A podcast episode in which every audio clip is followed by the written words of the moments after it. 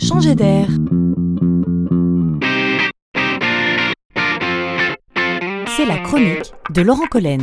Voitures automatiques, voitures hybrides, voitures électriques, voitures qui se garent toutes seules, voitures autonomes qui roulent sans conducteur, que de progrès. Alors j'ai une question pendant qu'on y est. Les voitures voleront-elles un jour? Ah ben oui, sûrement, et puis les poules auront des dents aussi, d'ailleurs ce sera le même jour, aurait-on envie de répondre. Eh bien, arrêtons de plaisanter. Il est des gens qui prennent cela très au sérieux. Nous ferons les premiers tests en 2023, s'exclame Hubert, confiant Hubert. Mais il n'est pas seul en 2018, ouvrira en région parisienne un centre de recherche sur les véhicules volants. Un dirigeant californien y investit 20 millions d'euros et a scellé un partenariat avec l'école polytechnique. Il s'intéressera aussi au stockage d'énergie et à la gestion du trafic.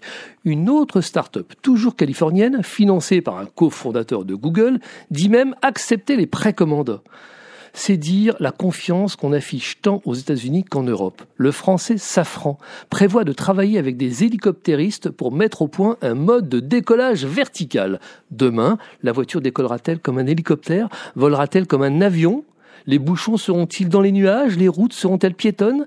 L'avenir s'annonce radieux et amusant. On a presque hâte, non?